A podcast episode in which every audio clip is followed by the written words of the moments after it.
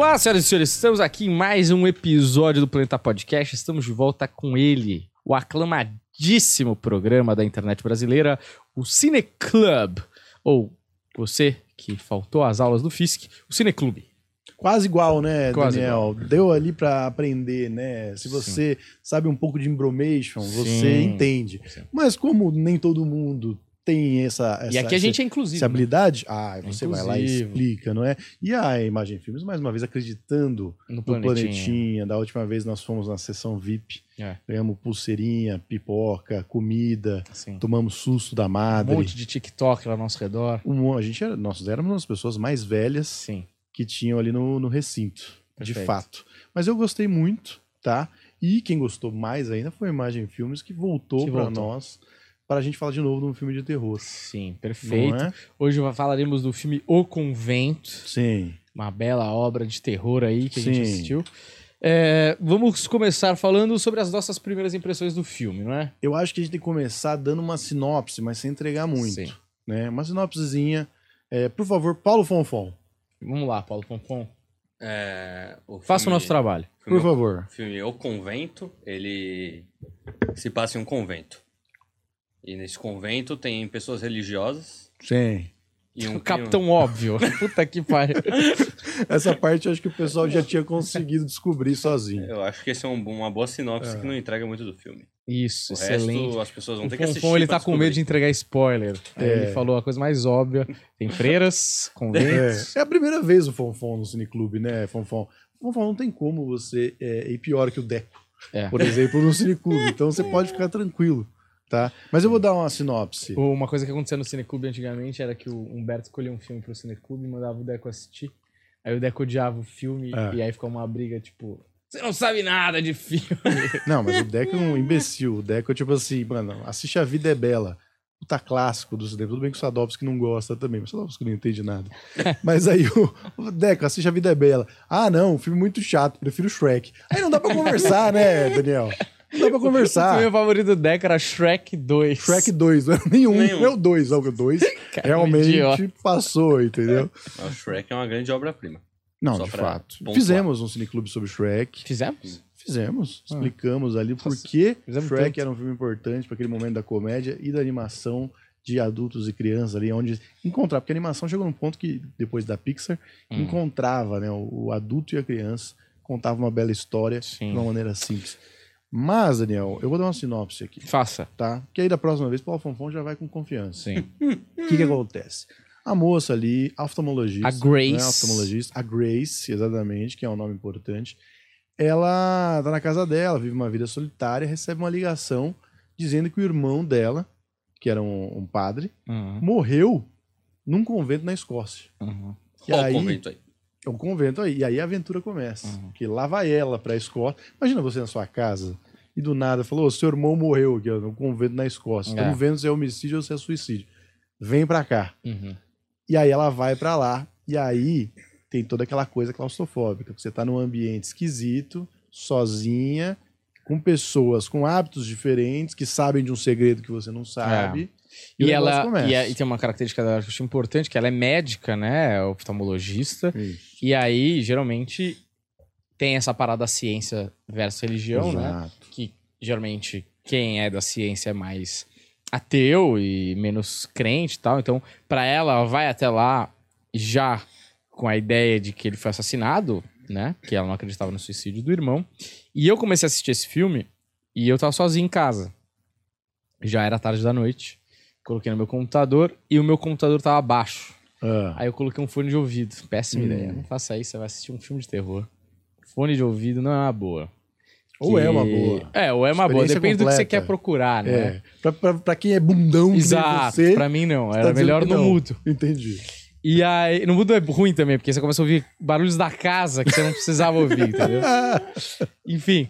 É, aí, a primeira, umas primeiras cenas lá que ela tá em casa sozinha, que ela chega do atendimento, ela tem uma cena muito boa do diretor ali, que ela tá no espelho, Hum, tá com aquela musiquinha, Sim, e aí ela faz que a personagem, né, a atriz, olhe pelo espelho isso. e fique encarando a câmera. isso. E ela começou a me olhar, né? Aí você fala, puta, meu, vai acontecer alguma coisa. Esse, essa sensação que, de tensão que o filme consegue dar é, é embaçado, né? O- esse- essa parada aí é um movimento é, que chama atenção, né? Porque É. ela tá vindo no corredor, daqui a pouco ela sai do corredor e o cara tava meio que filmando o espelho. É. E aquilo ali, obviamente, né? Um, um efeito. o- o- ali tem uma coisa de, de efeito especial ali pra ele executar essa ação que chama atenção pra caralho. Só que, normalmente, filme de terror, ele tem essa parada de, puta, vou fazer umas coisas malucas aqui com a câmera, porque eu não me garanto muito Uhum. contando essa história aqui. Esse, esse movimento de câmera, essa escolha estética de usar aquilo naquele momento, tanto o olhar dela pra você, quanto a imagem dela no espelho, É. com a imagem dela real, e você saindo de dentro de um espelho pra vir pro mundo real, quando ele amarra tudo no final, Uhum. isso tudo encaixa. Sim. Você entende o porquê que ele, que ele criou aquele contexto ali. Então, isso é um ponto que eu queria destacar. Que ele é um filme de terror que talvez, ah, se a gente, puta, filme ou convento, você já imagina um filme cheio de jumpscare, É. um filme cheio de gritaria. Não, ele, ele constrói uma coisa de terror psicológico ali Sim. e no final ele amarra. E as escolhas estéticas são todas baseadas ne- nessa, nessa história que ele quer contar, Uhum. nesse contexto que ele quer te colocar. É, isso aí, aliás, fica como meu elogio ao filme. Uma das coisas que eu mais detesto em filmes de terror é quando ele é muito focado em jumpscare. Uhum. Quase todo momento de susto e de medo dele é focado em você ter alguma imagem ali que aparece e uhul, uhul, Sim. como me assustei. Ele não trabalha o terror psicológico que esse filme faz. Sim. Quer te deixar tenso, é te colocar em cenas e momentos que são ambientes estranhos, ambientes que não te agradam, não te deixam confortáveis junto com a personagem. Então, é um belo elogio a esse filme aí. Que eu... E o Paulo Fonfon é outro bundão também, né? Sim. Tem medo de filme de terror. Dos maiores. Você já teve alguma experiência é, marcante com filme de terror? Porque você é um frouxo, Paulo Fonfon. Eu tenho uma, tenho uma lembrança. Assisti, é, eu não tenho tanto problema com filme de terror, mas por motivos de. Eu ficava na casa de uma priminha minha, os pais dela, e eles eram fanzaços de filme de terror. Então a gente ficava lá assistindo muitos filmes. Aliás, o relógio deles era um ceifeiro. Era um clima muito saudável para crianças numa casa, né? É a família Adams, que você era Exa- amigo é. da Vandinha. Era nessa, nessa vibe. E aí uma noite me convidaram a dormir lá, estávamos assistindo os filmes. A casa deles tinha um grande corredor que ia da, você conseguia ver da sala, a cozinha e os três quartos. Que cabe uns três espíritos no Porra. caminho. Exato, cabe muita coisa ali. A casa era uma linguiça. Era uma, cara, um clima maravilhoso. E aí ali na sala eu estava sentado assistindo com eles e eu tinha visão exatamente desses corredores. Hum. já frequentava muito a casa, eu sabia que à noite, a cada, em cada quarto, em cada cômodo, a janela de lateral batia a luz do, do luar. Caralho, preciso de um papel, uma caneta vê aqui. Eu os não tô caras atenção, conseguindo tem que prestar É acompanhar. um roteirista. É, a luz do luar que iluminava estes quartos. É. Sem grandes explicações, o quarto, o primeiro quarto era do marido, onde ele guardava as bugigangas dele. O terceiro quarto era do casal e o quarto do meio da filha, que era minha priminha. Este quarto do meio não adentrava a luz do luar. O primeiro você via, o terceiro você via e o segundo era totalmente sem luz, totalmente escuro. E nunca teve uma explicação porque não havia nada que barrasse a entrada dessa luz. Mas quando você estava na sala, você nunca conseguia enxergar iluminação nenhuma naquele quarto, o que causava um sincero medo e arrepio nos meus pelos. Eu nunca tive medo assim de, de escuro ou de coisas do escuro quando eu ia dormir na casa de amigo ou nada disso. Mas uma coisa que me deixava com medo era o barulho da geladeira no meio da madrugada. Sabe quando dá o estalo da Sei. geladeira? Fala, puta que pariu que tá acontecendo aqui. Porque você não tá acostumado com o estalo da casa dos Sim. outros. Do, do meu estalo eu conheço. Sim. O ranger de tábuas de madeira na sala Hum. sempre dá uma causada de tipo: Não, é só o frio que fez instalar a madeira. Ou alguém pisando, né? Ou algum espírito. Se for alguém pisando, irmão, corre. Mas eu, uma vez, eu tive medo uma vez, mas eu não. Não sei se foi porque eu vi um filme de terror ou nada disso. Mas uma vez eu já tinha uns 15, 16, assim. Hum. Tava dormindo, aí eu senti uma mão aqui. E aí eu acordei. Aí eu virei e não tinha ninguém. Eu falei, "Ah, tô sonhando, né? Eu, eu já tinha acordado, virei de novo e continuei a dormir. Quando eu virei dessa vez acordado, acordado, eu senti de novo uma mão no meu ombro. Aí eu gelei. Eu virei assim, não tinha ninguém. Eu falei, saí do meu quarto, fui até o quarto dos meus pais. Aí eu bati na porta, aí eu abri a porta. Aí eu- o meu pai falou: O que que foi? Aí eu falei, troca de lugar comigo, vai dormir lá no meu quarto. Aí ele falou pra mim, juro, juro que ele falou isso. É espírito? Eu falei, eu acho que é. Ele falou, tá bom, deita aí. E ele foi. E foi. E foi e dormiu com o espírito lá. É, boa. meu pai tá nem aí. Mas, ô Daniel, você já desconstruiu isso na sua cabeça? Que de repente era porque você tinha assistido algum filme que te causou isso? Ou você ainda acredita que é mesmo Não, espírito? sei lá, eu não sei. Tipo, pode ser que tivesse sido porque. Pode ser que eu tivesse sonhado e aí, sei lá. É, pode ser que eu tivesse visto um filme de terror e tal. Quando eu era moleque, era bem impressionado, assim. Ah, É, a primeira vez que eu vi é, O Exorcista, eu acho que eu devia ter uns 11 anos. E, putz, foi tenso, assim. Eu lembro de. Eu assisti porque era de dia. Se fosse de noite, talvez eu não tivesse a coragem, entendeu? Que é aquelas paradas. Eu era muito novo. E ela se masturba crucifixo, sim. Vomita, não sei o que. Eu não tava muito preparado psicologicamente pra isso, assim.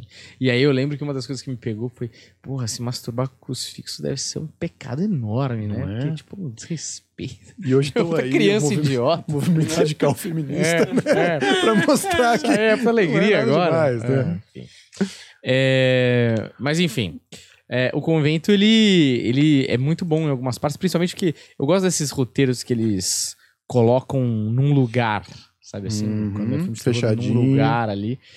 E, e eu sinto que até me lembrou um pouco o Em Nome da Rosa Uhum, com o Sean Connery ali.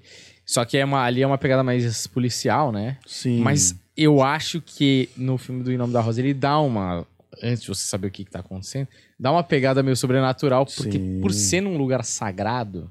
Uhum. E, e isso que é louco, né? Eu acho que a galera que escreve filme de terror entendeu que quanto mais puro, mais inocente, mais sagrado é um lugar, é, me parece que dá mais medo, porque é ali que o, o, o diabo quer entrar, né? Sim, não, e tem a coisa do segredo, né? É. As pessoas ali, eles conhecem um segredo que só eles dividem, É. você não faz parte do segredo É deles. uma sociedade por si só, né? Exatamente. Eu gosto muito desse tipo de, de situação, que você joga o personagem num lugar isolado, ele tá sozinho É. e todo mundo pode ser contra ele. Uhum. Até quem tá ajudando ele, de repente, pode ser contra ele. Eu gosto desse tipo de filme. Sim. É uma parada que, que, que me atrai. Putz, se eu tô no sábado em casa, vou assistir um filme, Sim. vou caçar no Netflix um filme de terror que coloca nessa situação. E tem vários nesse formato, né? Esses dias eu assisti Temos Vagas. Não sei se vocês lembram de Temos Vagas. Hum. Que é um casal que o carro quebra na estrada eles têm que ficar num, Ah, é. num motel. E aí é um motel onde filmam a galera matando as É pessoas que estão lá. A Kate Beckinsale e o irmão do Owen Wilson. O irmão Luke do Owen Wilson, exatamente. E, cara, eu não lembrava, assim, mas o filme é tenso. O filme, ele é... Ele, ele te segura, assim, você querendo... Sim. Você torce pelos caras e você tenso, querendo que eles sobrevivam e uma, uma loucura ali. Eu gosto desse tipo de coisa. E o Convento faz isso muito bem. Só que o Convento tem uma outra proposta, né? Que é justamente essa do terror psicológico. Que ele vai te contando devagar. Eu acho que a semelhança com o nome da Rosa é interessante pontuar, porque tem uma investigação acontecendo e aos poucos, por mais que ela não seja da polícia, né? Apesar tem um policial também ali, aos poucos ela vai entendendo um pouco mais sobre o que está acontecendo no convento, as coisas vão se revelando para ela e ela vai entendendo também um pouco do passado dela, né? E acho que isso é um- mais um, um ponto positivo do filme.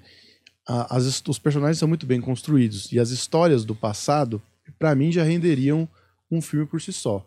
Então, por exemplo, coisas até que ficaram em abertos em algum momento do filme ali, puta, eu queria muito saber mais da relação dela com o pai. Uhum. Porque acontece uma coisa com o pai muito importante, o papai, o papai dela ali tem um retorno é, é, diferente, modificado, e eu queria entender o que que fez aquele homem agir daquela maneira. Queria entender o irmão dela também, né? Porque acontece uma situação ali do irmão e buscar a conexão que existe entre eles e aquele convento. Essa, essa jornada já era uma jornada interessante para ter. E justamente, né? é, ela é uma menina que tem um dom. Isso vai sendo revelado aos poucos du- durante o filme, mas é uma coisa presente também. E eu queria saber mais desse dom dela, né? Olha, eu acho que a gente pode colocar agora, nesse momento aí, pro pessoal assistir o trailer do filme. Acho que sim. Então, roda o trailer do filme. Infelizmente, as notícias não são boas.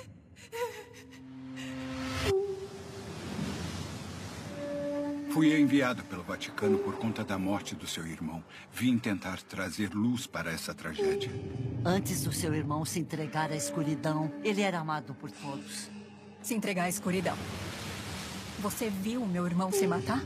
Os olhos de Deus estão sobre todos nós. Aqui era o confessionário final. As freiras davam um passo para trás para cada pecado que houvessem cometido. A cada passo ficavam Mais próximas da morte. Nas mãos de Deus.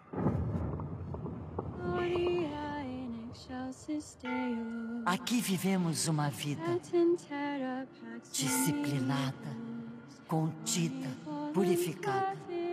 Achei você. Onde estão minhas roupas? A madre disse que primeiro precisamos remover a sujeira delas. Você é uma mulher da ciência. O que busca aqui? Meu irmão já estava ferido antes de cair. Eu acho que ele descobriu alguma coisa aterrorizante.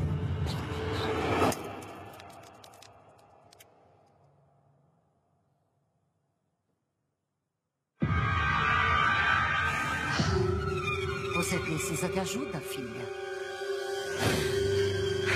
Alguma coisa em você. Você está atrás da verdade.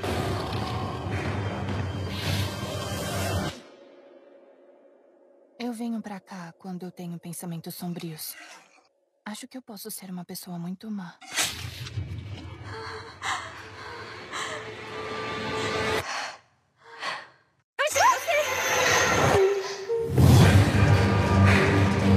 Elas estão mentindo. O que você acha que sabe?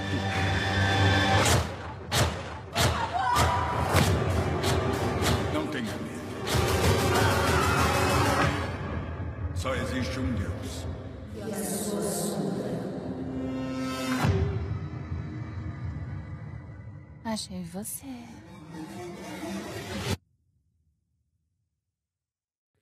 Tá aí o trailer aí, pessoal, assistir. É, eu sugiro que vocês sigam lá no Instagram, arroba o convento o filme, tá bom? É, eu tenho certeza que vocês vão curtir o filme. A gente já assistiu, eu e o Bertinho e o Paulo Fonfon. A gente é VIP, né, Daniel? A gente é, É, VIP Exclusivo, né, cara? Primeira vez que eu recebo isso na minha vida, fiquei bem contente. demais. O Convento Filme, ó, estreia dia 27, quinta-feira, somente nos cinemas, 27 de julho, tá bom? Somente nos cinemas, vai lá, aproveita esse fim de semana, pega sua gata e cola lá no cinema pra assistir o Convento, que eu tenho certeza que você vai curtir demais. E é sempre bom levar, assim, a sua moça, o seu, o seu, seu cônjuge no cinema pra ver filme de terror, porque ela vai acabar pulando no seu colo ali, né? E você se abraça, você tem um motivo pra ter contato físico. Sim, filme de terror ele causa essa cumplicidade, entendeu? Se Tá. vocês viveram juntos o convento, vocês têm muito pra viver depois, Exato. entendeu? É um negócio de filme, né? O cara é feio, a mina assim foi a mina mais gata da escola. Aí eles vivem o apocalipse. No final do filme eles se pegam porque eles viveram muita coisa juntos. Uhum. Isso é um outro negócio né, não tradicional desse filme. Não tem romancezinho, não, hein? É, Não tem momento do abraço, não. é. Vamos contar uma história, a história é tensa e a gente vai se manter nesse tom aqui. Não dá pra ter toda hora um lance aí, né? Um romance. Puta, isso me incomodava nos filmes, no geral, assim, de terror especialmente, né? Porque, porra, tem um demônio correndo atrás de vocês, vocês decidem que naquele momento de, de pausa, puta, deu uma pausinha aqui, o que, que eles vão fazer? Arrumar um jeito de se proteger, fugir desse demônio? Não, vamos transar. Acho que, que não faz sentido, Sim, sim. entendeu? No meio E- da guerra, no meio da trincheira, pessoal no romance É, militava. não, mas eu- o que eu acho engraçado é que, tipo, em vários outros gêneros colocam romance pra segurar a trama. Uhum. Por exemplo, The Office, o americano, eles colocam lá aquele romance do Jimmy da, da Pam, que é legal. Não tô dizendo que não é legal, mas Uhum. você sente que é um pouco pra... Porque os caras ficam nessa tensão sexual Sim. uma temporada inteira. Sim. E ninguém se pega, né? Só pra ficar mantendo você ali, caso o humor não funcione por si só. E eles usam isso em todos os, todas as séries, né? Até o próprio, próprio Friends. Sabia que era pro o Chandler e a Mônica se pegarem em um episódio só? Ah, é? Era só pra eles se pegarem no casamento e depois miar. Cara. Só que o, o público gostou tanto. Os caras falaram: ah, mantém aí então, deixa eles como casal, já que a Mônica, a Rachel e o, o Ross ficam nesse, nessas idas Esse e vindas. volta, né? Aí ficou. E até é uma oportunidade para abordar uma situação de casal mais cúmplice, né? Porque É. o Ross e a Rachel tinham essa coisa do vai e vem. Eu, eu acho que o casal mais legal da série mesmo, o Chandler e a Mônica. O Chandler, puta, meu personagem preferido, muito engraçado. E, e eu acho que a Mônica era meio que o centro de tudo ali, era o motivo por todo mundo estar junto. Então fazia muito sentido. Agora, um casal que não fazia sentido em Friends foi o momento que a Rachel e o Joey É. tiveram uma fé. Isso aí pra mim, fala, meu Deus, por quê, cara? É a, Como que vocês vão corrigir isso depois? Porque essas pessoas vão conviver, isso não faz o menor sentido. É. é a crítica de- da grande maioria. Acho que eu nunca vi um fã de, de Friends que fosse a favor dessa fase aí de episódios onde a Rachel se relaciona com Uhum. Joey. O, e o Chandler, no começo, era pra ser um personagem gay, né? É mesmo. Tem muitas piadas em relação a isso no é começo, o motivo né? de ter tornado tantas piadas com ele, né? Ele É. era um- Ah, Mas não, não virou, não lembro agora por que que não concretizou isso, mas não virou. Mas assim, eu entendo até porque, cara, no começo do, de fazer a série, pensar nisso, né? Que daria mais margem pra outras histórias, né? Tipo. sim. É isso, abordar um universo É. que você não teria oportunidade se você não tivesse um personagem gay. Sim, sim. Que acabou que não rolou, né? Mas transformou ele num personagem muito interessante. Porque ele saía, por exemplo, o Joey era o. A, cara, a caricatura, né? Do macho, macho, sai, só quero pegar mulheres, Uhum. não relaciona com ninguém. O Chandler era o contra. Apesar de melhores amigos, era o contraposto, né? O que a gente brinca do nosso Blue Pill. Uhum. Ele era o cara que tinha seu jeito, ele é um cara mais próximo das mulheres, se dava melhor com, as, com todas as meninas do grupo, ele era o cara mais amigo delas. Então ele era o cara mais legalzão ali, mais maneiro e com a sua, seu lado feminino, não sei se pode se dizer assim É. hoje, Uhum. mais próximo, menos babacão, digamos assim. Sim, Sim. sim, O cara mais, mais aberto, né? O cara mais. É, mas de qualquer Tranquilo. forma, nenhum desses personagens teria aguentado o convento. Entendeu? Exato. Porque Nenhum era deles. muita pressão. Nenhum deles. Morreriam todos, com certeza. Morreriam todos. Não que morre todo mundo no convento. Só isso Ah. você vai descobrir assistindo. Mas o Chandler morreria muito rápido. O. Chandler e o Joey, que é muito burro, Sim. E morreriam o Ross é um muito perdedor, rápido. né? O Ross é perdedor, mas o Ross acho ele não morreria por causa das coisas que aconteceram. no foro. Ele ia escorregar, que ia talvez, cair em cima de uma é, faca. que Quando a nem- faca tá vindo, ele É. escorrega, passa por cima dele. O diabo ia assim. falar, puta, nem queria, foi sem querer. Esse aí nem era pra ir na É. história. Não, o Chandler também fosse um personagem que não iria, porque ele, além de medrosão, seria o cara que ia olhar e falar, vocês são idiota. Por que que vocês querem entrar nesse lugar? Sim. Claramente algo de ruim vai acontecer. Possivelmente a Phoebe sobreviveria sem querer também. Não, a Phoebe Pode podia ser. morrer, eu tinha ódio dela. Você não gostava da Phoebe? Não, eu tenho sérios problemas com. Eu não entendo o, o- como ela funciona ali. Eu não, eu não gosto de nenhum personagem que, dentro de uma estrutura, ele não faz sentido nenhum naquela estrutura. Mas é, essa eu sei que é a função dela, mas função essa dela. mas me irritava em toda. É o e me louco. irrita até hoje em toda a série. Eu assisti. de Ela era novo. o Kramer, né? Sheldon, né? É, mas o Kramer eu ainda. ah, não sei, o Kramer eu ainda conseguia entender, apesar que me incomodava também. Eu Me, É, eu só falava, você pode não ser loucão, sentido. então. É. Eu não sou loucão, eu faço total parte da sociedade. Sei. Você é o nosso. Você é o nosso. A Phoebe aqui.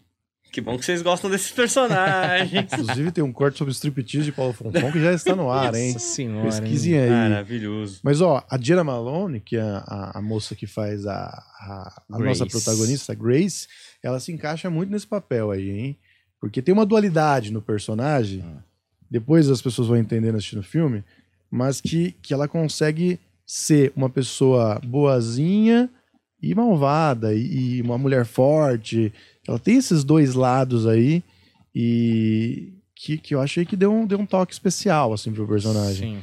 Ela, pra quem não lembra, eu vou pesquisei aqui, ó. Ela já fez Jogos Vorazes, Sucker Punch, Orgulho e Preconceito, Batman vs Superman, Na Natureza Selvagem, Doni Darko e Contato. Então já tem ali, inclusive muitos desses filmes têm alguns traços que você vai acabar vendo no, no convento. E, e tem o Danny Houston, que é o padre, né? Que ele fez Succession, tá um puta sucesso aí no Ah, Succession. muito bom. É, Yellowstone também, que é a série de maior sucesso nos Estados Unidos aí recentemente. Assisti também. É, fez Mulher Maravilha, Big Eyes do Tim Burton, Hitchcock, que é um filme que pouca gente fala, mas é um bom filme que conta ali, é meio que uma cinebiografia do Hitchcock. Ah, eu vi esse filme. Fez Número 23, que, cara, tem muito de Número Com 23 Jim Carrey, né? com Jim Carrey nesse filme do, do convento. E fez 21 gramas é, O peso da alma. do é, O Peso da Alma, do Inharrito, que pra mim é o melhor filme do Inharrito, que também depois ele foi acabar ganhando o Oscar com o Birdman, e as pessoas esqueciam o estilo de coisa que ele fazia. Que também tem a ver com o convento, porque é uma construção, no caso do Inharito, muito mais esquizofrênica, mas no convento você vai tendo flashes de coisas do passado, flashes de coisas que você não sabe se são reais ou se são é, parte do que está acontecendo ali, que vão te contando a história. E no final, tudo amarra muito bonitinho. Eu lembro de Então, um filme, eu tive um crush nessa menina quando eu era moleque, que ela fez um filme com aquele protagonista do show de vizinha. Hum, sei. Mas eu não vou lembrar o nome do filme que eles fizeram juntos, mas eu gostei muito desse filme, não vou lembrar. Enfim, ela trabalha muito bem, né? Muito boa. E eu acho que o convento, o convento, o diretor teve que escolher bem aí a protagonista, porque tá muito em cima dela, né? Uhum. O que que acontece e o que vai refletir naquele, na pessoa que tá assistindo, né? Não só o terror, mas o terror psicológico, como ela se sente em relação aos outros personagens e essas dualidades e, e, e vamos dizer assim, não dá pra falar muito, que você não quer entregar também. Mas como ela lida com todas as situações que ela é colocada, porque você, como diria Paulo Fonfon, é ela. Ela é seu avatar. É, exato. Mas sabe que é, eu achei esse filme diferente do que a gente vê no terror tradicionalmente? E aí vem um pouco da linha do que o Ari Aster faz também, que, por exemplo, esse é um filme claro, né? Normalmente, quando a pessoa quer te manter no- nesse ambiente claustrofóbico e tal, e não só falando de enredo, por estar num convento e tudo mais, mas esse ambiente que você tá sozinho num lugar e não sabe o que tem ali na frente, né? Que é o escuro. Uhum. Normalmente a galera usa muito o escuro, às vezes até incomoda, porque você realmente não vê o que tá acontecendo. E eu acho que hoje acaba se tornando um, um recurso um pouco preguiçoso. Esse filme aqui é claro.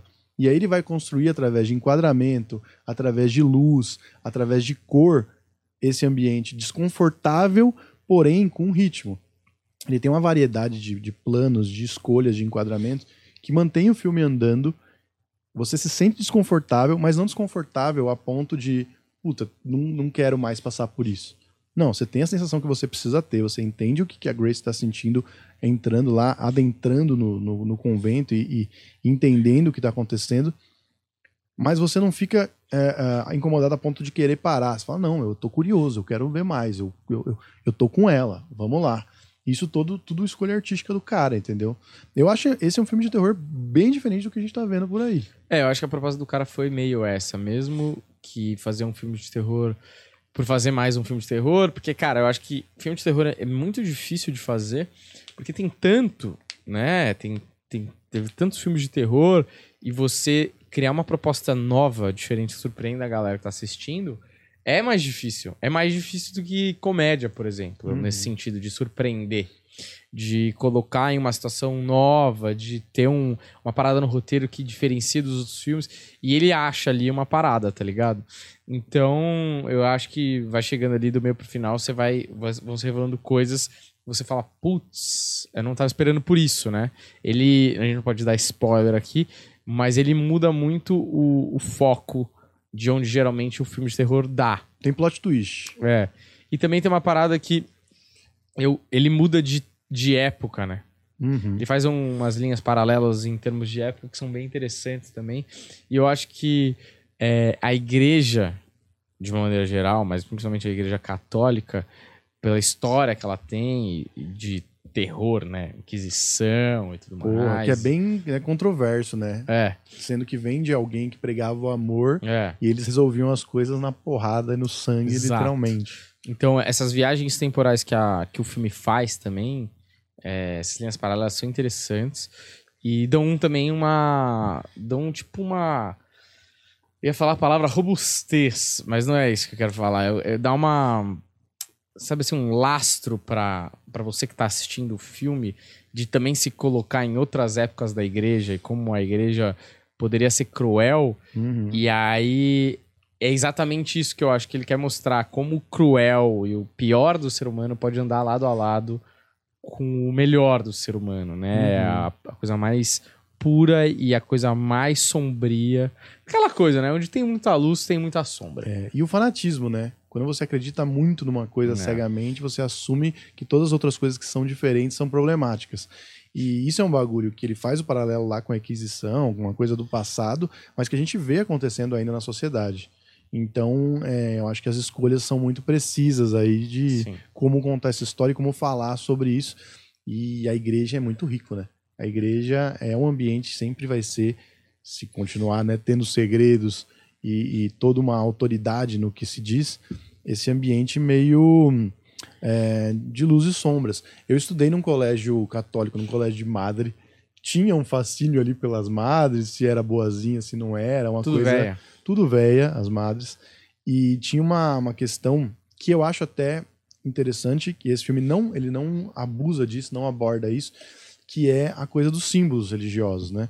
A gente tinha essa questão porque tinha uma santa que ficava num corredor escuro.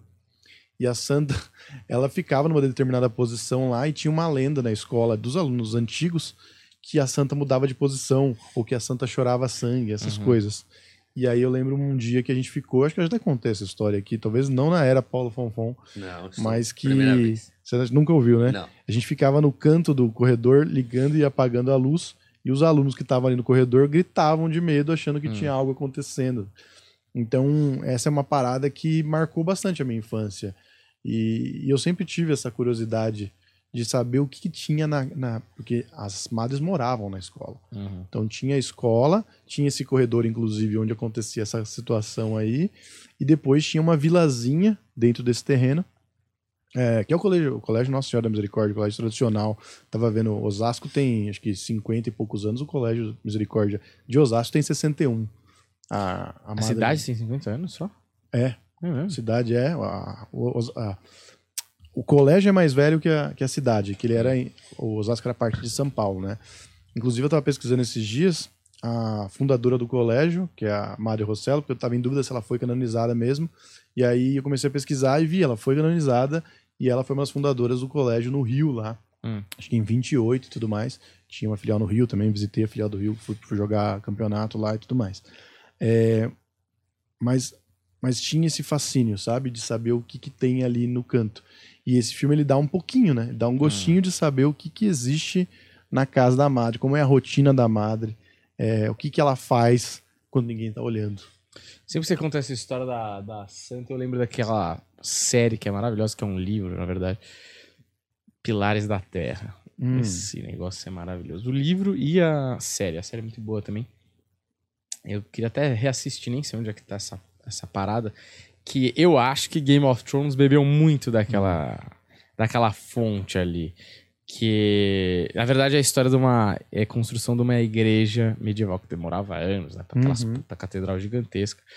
E os engenheiros eram tinham um certo poder ali, né? O cara tinha conhecimento e tal, e a igreja.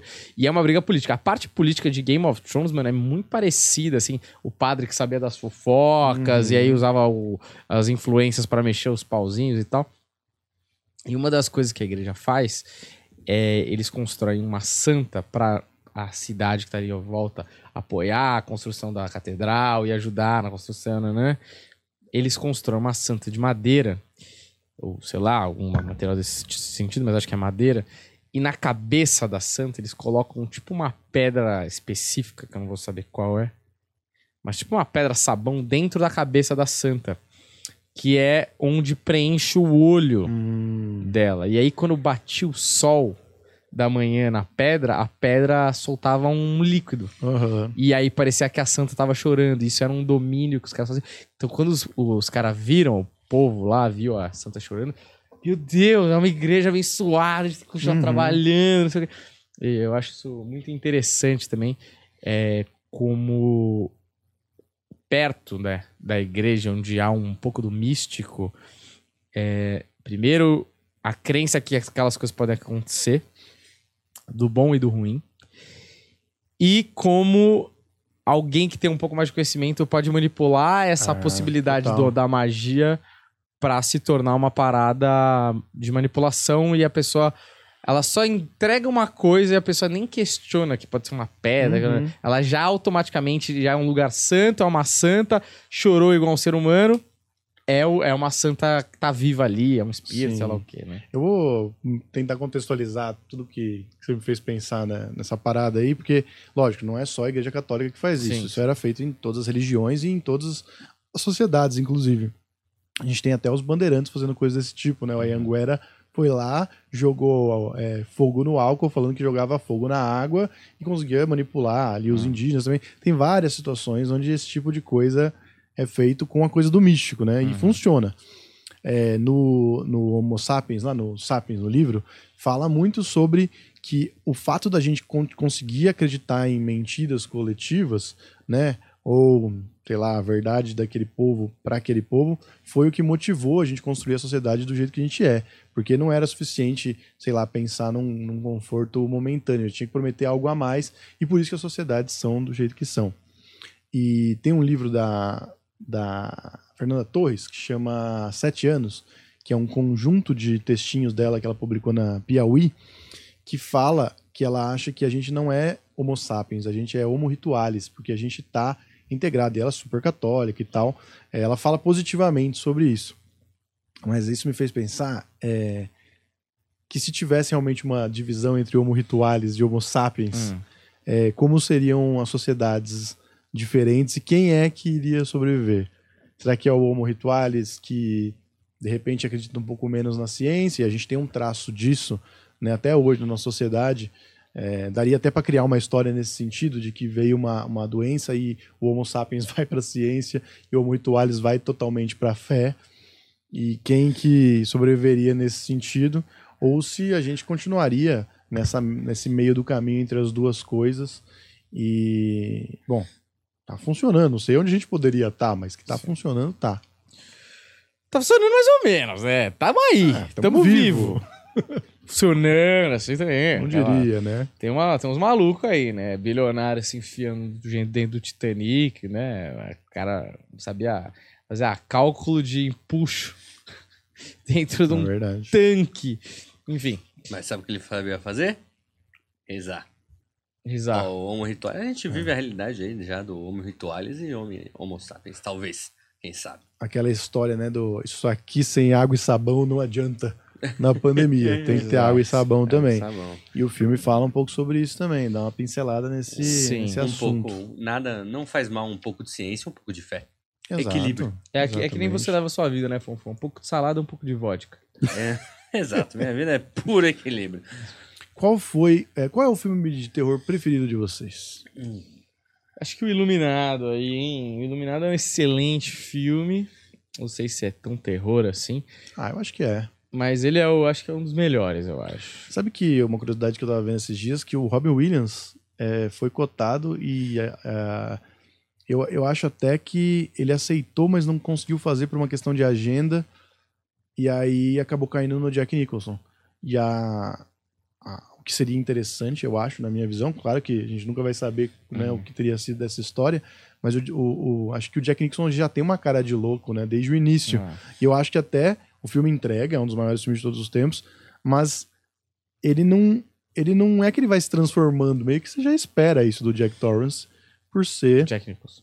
Não, é que o Jack Torrance é o, Ah, o personagem, né? Você já espera porque o Jack Nicholson tem cara de louco. Se fosse o Robbie Williams, teria essa coisa do cara bonzinho virando um psicopata. Talvez fosse um filme É, interessante. Uma, uma entrega de nuance maior, de transição, de se surpreender. É, esse é muito Exato. mais diferente. Mas é, é muito bom esse filme. Inclusive, tem um documentário do, do Stanley Kubrick que fala todas as teorias de conspiração do, do que ele colocava nos filmes dele, né? E tem uma que é real, né?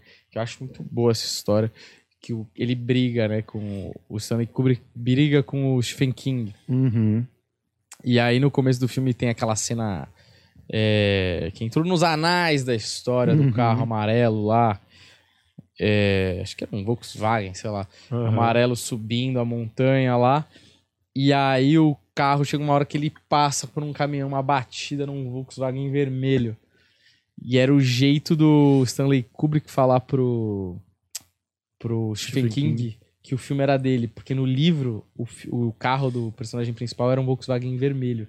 Que ele passa com o amarelo com um Volkswagen vermelho amassado e destruído. né? e acho muito bom, assim, tem várias coisas, né? O Here's Johnny, que é a chamada do Johnny Carson, né? Uhum. Que eu sei lá porque o Jack Nicholson meteu um Here's Johnny ali. Ele é lelé, né? É, Você já viu ele? louco. Puta, ele, o, o Piani leu a biografia dele recentemente Do e fala, mano, só história problemática. Eu acho muito maluco como esses caras que são claramente problemáticos conseguem ter uma carreira sólida aí por muitos anos. É, mas eu acho que esse eu, eu acho que o cara vai ficando cada vez mais, né? Hum. Pri- Principalmente por conta da grana, da fama, do sucesso, de todo mundo puxar o saco do cara, o cara vai ficando cada vez mais. Tem uma cena dele com a Jennifer Lawrence que ela Exato. vai. Muito Você fala, mano, ali esse cara perdeu totalmente o tato, assim, com a realidade. Você fala, mano, ele tá sob- na câmera, imagina que ele não faz sem a câmera ali. É, porque ele é um cara que tem um histórico de meninas mais jovens que É. ele assediava e conseguia muitas vezes, né? Porque ele era o Jack Nicholson, É. contas, né? Enfim, a sociedade funcionava assim, ou funciona, talvez. E então, é- essa essa cena é muito o declínio do cara É. ali, não sabendo lidar com o mundo de hoje, achando que pode tudo, né? É. É, então, eu fico surpreso que não tenha saído nada do cara, na verdade, Uhum. né? Aliás, vários deles e tal. Uhum. Mas o cara, em termos de trabalho, o cara é É um absurdo, né? O cara é melhor. Esqueci o nome do filme, sou um grande fã, mas se eu não me engano é ele. Que ele tá no hospital para Ah, psiquiátrico. o Qual é o no nome Ninho. Isso, no Ninho. Lembro de assistir, é um dos filmes que eu gosto muito. Acho que é um dos meus favoritos dele. Apesar do Iluminado e tudo mais, eu, o filme do Estranho do Ninho é muito, muito, muito ele. Mas não é seu- um terror, né? É, e o Não, não, seu não. filme de terror preferido? Mas o hospital psiquiátrico me dá um medinho de qualquer forma ali. Sim. O, então, Todo louco tem medo. pensando, pensando, acho que Iluminado entraria, mas, eu- por exemplo, eu sou muito fã de videogames. Hum. Eu gosto muito do filme do Silent Hill, que eu acho que é uma das melhores ada- adaptações Hum. pra esse mundo que já foi feito no filme, apesar do final não ser, ser meio, uh, loucura. O filme, no geral, é muito bom, porque ele tá o tempo inteiro trabalhando a história daquela mãe que tá atrás da filha e do marido, então você tem uma... Você cria um laço com aquela família, e aí fica o terror do ambiente também, que é outra coisa que eu gosto, que foi o que vocês citaram, que eu ia falar, onde os, os ambientes se tornam personagens. Uhum. E é por isso que ele vai te causando aquela sensação, nem, nem necessariamente vai acontecer alguma coisa, mas os corredores mais longos, é, as brincadeiras com espelhos, com tudo que tem naquele. se torna algo que vai te deixando incomodado. Então é um filme que eu gosto bastante. O próprio It, o 1, eu não gosto tanto do 2. O 1 eu acho bom, justamente porque ele usa os jumpscare que eu falei que eu não gosto. O It 1 ele usa disso, mas numa dose menor, que é praticamente quando você usa o Pennywise aparecendo mas antes disso, você tem uma construção, você tem coisas que vão acontecendo que vão te, Uhum. tipo. Você tá vendo que vai acontecer, mas o tempo inteiro ele brinca com isso. Você vai, mas não vai. Vai, Uhum. não vai, você vai ficando tenso até a hora que você toma o susto. Aí o 2 eu digo que ele vira só uma grande sequência de susto atrás de susto de jumpscare. Eu acho que perde a qualidade. Gosto muito do, do It também, gosto muito do Iluminado, gosto muito de Stephen King, acho muito bom tudo. É, inclusive eu assisti uma, uma série recentemente chamada Castle Rock, uma série que pouco, quase nada falada assim, uma série que tá na MGM.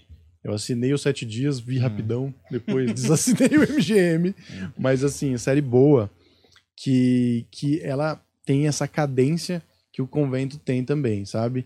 Ela vai devagarinho, te mostra um pouquinho, te mostra outro detalhezinho e no final ela amarra de um jeito e você faz, puta que pariu. Eu achei que é, eu tava me perdendo e agora amarrou tudo de uma vez. E tem uma personagem nessa cena que tem ali é, um pouco de Alzheimer, um pouco de esquizofrenia, que, putz, eu vi traços disso aqui no, no convento que constroem toda esse, essa, essa tensão é, que a gente vem falando, de, de você ficar meio que, cara, eu tô descobrindo o que, que é real, o que, que não é, o que acontece. Eu até acho que, pra, acho que mais recentemente, assim, séries que fizeram sucesso, que tem essa linha de construção, que é a Dark e a outra série do criador de Dark, que é a mil, 1899 também. Hum.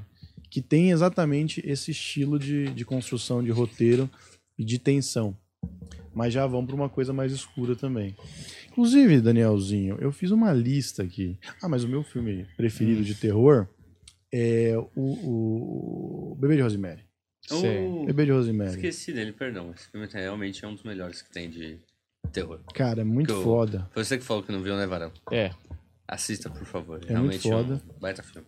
E é engraçado, né? Porque o nome ele causa uma estranheza, né? Hoje em dia, o Bebê de Rosemary parece uma puta nome brega, né? Hum. Eu tive que batalhar muito pra minha namorada assistir o filme, que ela falou, Bebê de Rosemary, que É. merda de filme. Ela assistiu, gostou muito. É um filme de quase três horas também, né? Talvez ele seja o meu. a pré-conclusão dessa ideia, mas. Bebês são bons para pro sinistro. Uhum. Pros no Tudo que terror. é puro. Tudo que é, É, puro. exatamente o que você falou. Tudo que é puro é muito interessante se utilizar no terror. Boneco, Chuck, por exemplo, boneco de criança, vai falar, pô. Ah, mais recentemente, boneco. Porque o Chuck, depois Eu da sequência, ele virou um negócio. Não? Nunca Pô, vi. marav- Ah, eu tenho eu pra- vou ter medo de um bagulho que eu posso bater um tiro de meta. Você chuta, né, É. velho? Então, esse é o problema. Eu também acho, eu me divirto mais assistindo o Chuck do que realmente. Oh, O propósito, né? Mas ah, usando bonecos, você tem a Annabelle aí que foi usado, que virou uma grande franquia, né? De passado dela, futuro, sei lá, Uhum. tanto de filme que tem. Sim. Mas é um boneco ali que ele não se movimenta com uma faca na mão, mas ela tá ali pra te criar o incômodo.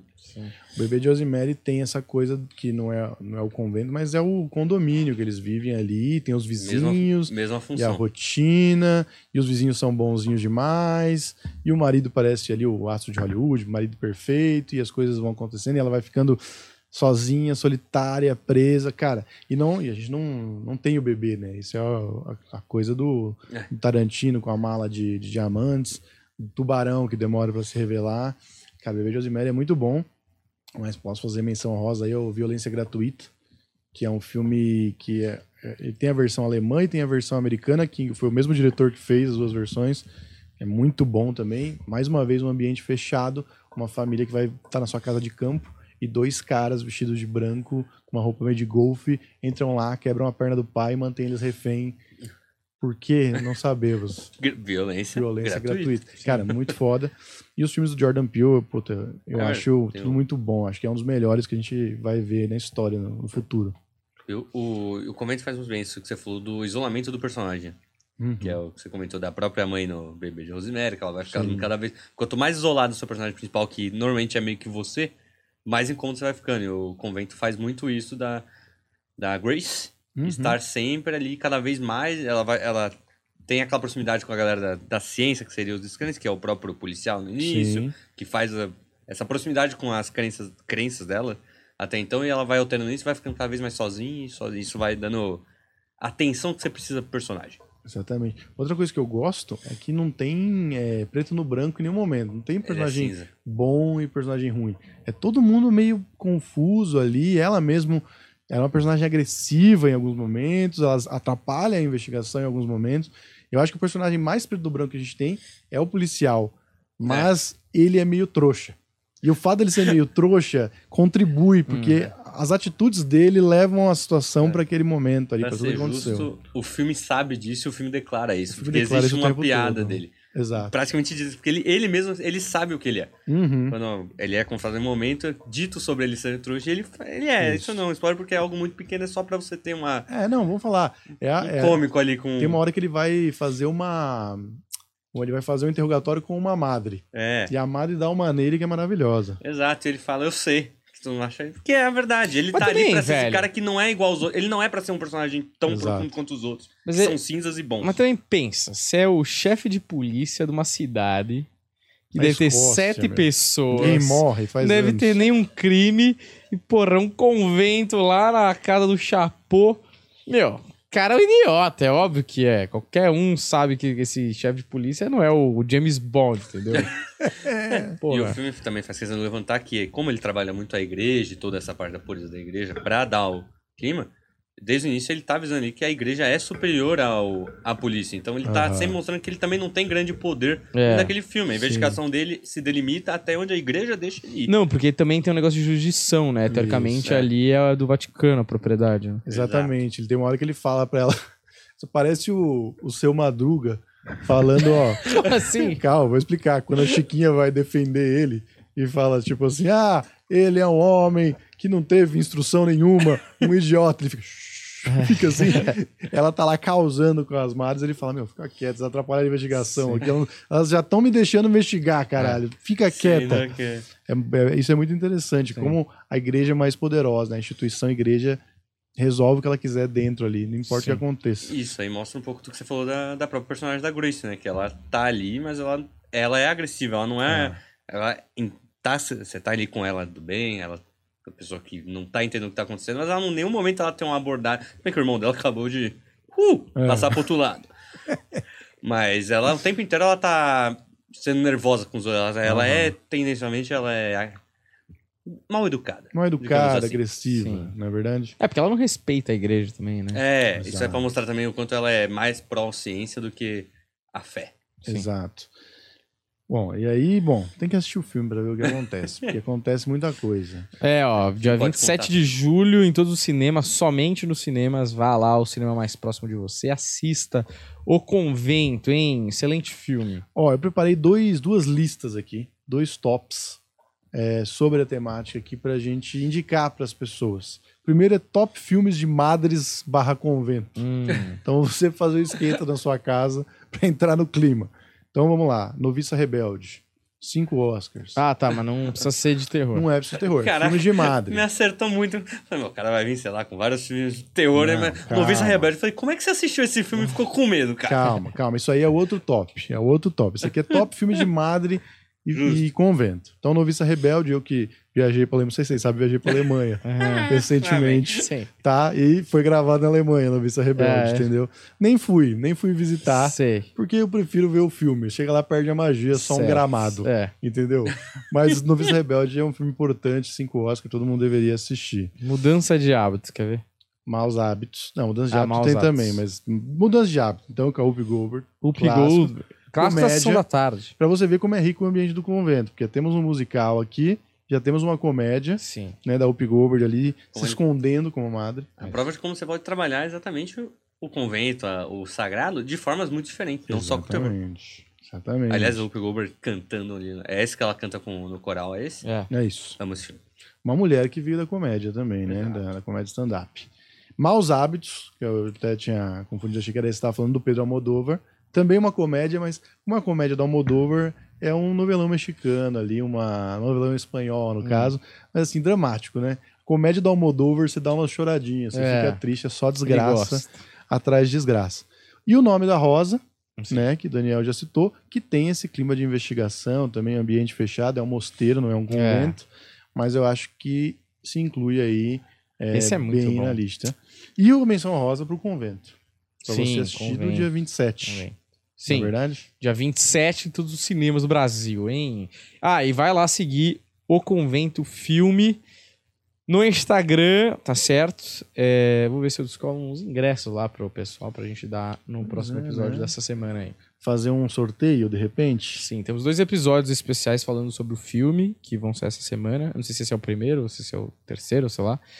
Mas é, fiquem de olho aí nos outros episódios da semana, que tem episódios especiais. Uma coisa que a gente fez muito legal da outra vez, que bombou o Instagram da. Saiu do ar o Instagram É. da Imagem Filmes, foi que a gente mandou o pessoal comentar lá com a É. hashtag. Planeta Podcast. E eu acho que a gente pode fazer isso novamente, hein? Sim, e sim. aí, de repente, vamos ver o que tá incluso nessa promoção. Sim. né? De repente, dois ingressos. A gente deu dois ingressos naquela vez lá. A gente deu dois ingressos. É, vamos ver, vamos ver o que vai acontecer, tá? E agora o meu segundo top. Hum. Aqui que é o top filmes de terror sobre religião. Hum. Que já aí já é uma outra Sobre religião. sobre religião. Exatamente. Primeiro, o Bebê de Rosemary, que já falamos aqui, Certo. né? Que é o melhor de todos os tempos, na minha opinião. Uma aula de construção de tensão e ambiente. Você fica com medo, você fica com fascínio. é, Mas você não consegue parar. Eu quero saber, quero o que acontecer. Eu quero, eu quero ver a Rosemary se dar mal, apesar de eu estar torcendo por ela. Se dar mal. E aí, na- aqui na. Não tem ordem, tá? Só tô colocando os filmes aqui. O Exorcista e o Exorcismo de Emily Rose, É, que eu acho que aí é o, o filme que, que, que caminhou sim. pro outro poder andar. Não, acho que é o contrário, pro outro poder correr. É. Correr. Pra poder voar, poder, Voar. poder ir, né? É. é pra, pra cair com estilo, Exato. não é? O Exorcista e o Exorcismo de Emily Rose já tem essa outra coisa do filme sangrento, mas que também cria tensão, que são filmes lentos e que vão te deixando naquele ambiente. Eu gosto dos dois.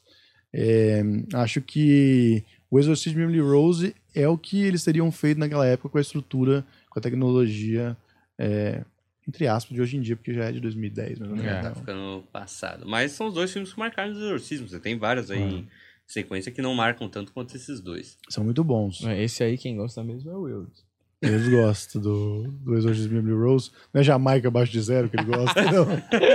Não, é Jamaica acima de s- é, 458 Fahrenheit. É, ele gosta queimado, É, né? 4,20 Fahrenheit. É. É diferente. Aí é Hereditário e Midsommar, que são os dois filmes do Ari Aster, né?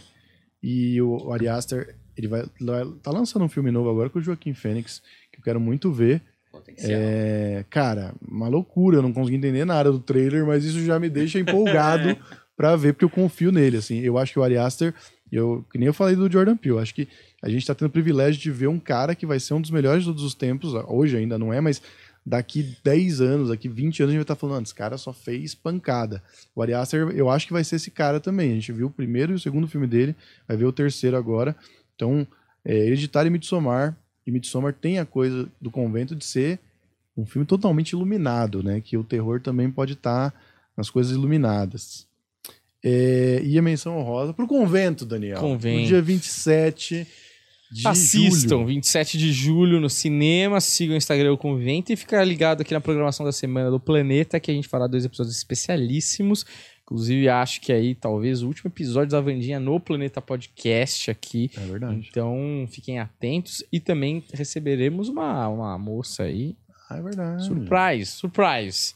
Tá certo? Mas vai ser macabro esse episódio. Acho que pode até falar, viu? Então, fale pro pessoal. Vamos receber uma mulher que é ex-madre. Viveu tudo que tinha pra viver no convento e largou. E vamos entender por que que ela largou. Isso. Parece que tem muita história cabeluda, Daniel. Isso. Lá do Cabeluda convento dela. também, porque lá no convento não pode depilar, né? Então. Tem esse detalhe. Quem me contou isso foi a Juliana do The Noite, que, que também viveu num convento. É verdade. Quem quiser ver, tá no Cineclube sobre Festa da Salsicha. Exato. com a Ótimo, Juliana, ótimo que ela conta do passado no, no convento dela. Sim, é sim. verdade. Tipo, vale também falar pra essa galera que tá assistindo aqui, por enquanto, ainda não tá vendo a promoção dos ingressos nem nada, que deixa aí a sua, já que você fez as suas listas, Ah. joga tuas listas aí também, você que vai ver. Sim. É Joga teu melhor. top 5 do É verdade. você Manda suas listas e manda os filmes que você quer ver no Cineclube. Toma cuidado que a gente já fez filme pra caramba e É. pra não repetir. Mas se, a gente, se ele pediu uma repetida, a gente só fala o seu imbecil. Manda o link. Olha o link aqui, já, a gente já fez. Não, é, exatamente. Se ele pediu o que a gente já fez, é Ah, tá melhor na ainda, mão. porque a gente já fez. É. Que a gente não vai nem fazer fazer mais. Fazer de novo. Chega, né, meu? Isso é proativo, pô. Exatamente. Deixa então a sua sugestão aí na- nos comentários. Sua lista dos melhores filmes de terror e suas sugestões pro Cineclube. Perfeito, Tá perfeito. Infelizmente, as notícias não são boas.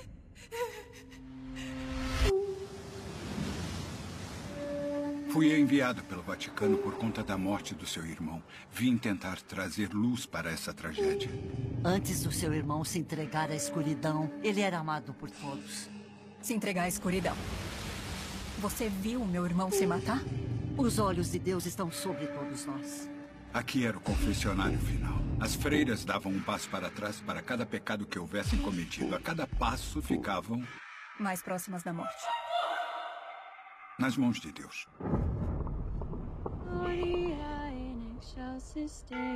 Aqui vivemos uma vida disciplinada, contida, purificada. Achei você. Onde estão minhas roupas?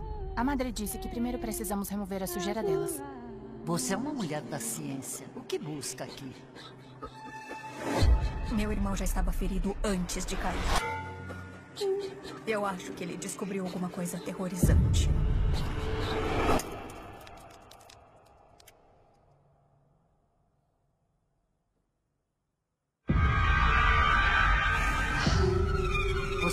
Precisa de ajuda, filha.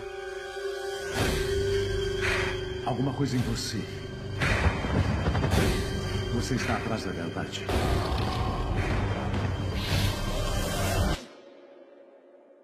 Eu venho pra cá quando eu tenho pensamentos sombrios. Acho que eu posso ser uma pessoa muito má.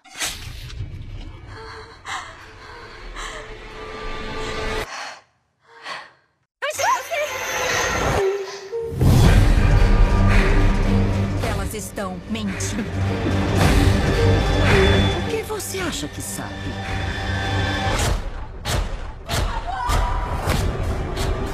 Não tenha medo. Só existe um Deus.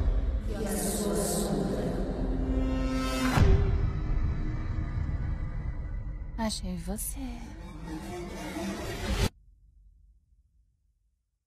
É, então é isso, assistam aí é, o Convento. Também sigam eles no Instagram, o Convento Filme, tá bom? É, excelente filme, leve aí a sua família, tá? É, espero que vocês curtam muito. Muito obrigado por assistir até aqui. Valeu e até a próxima. Tchau, tchau.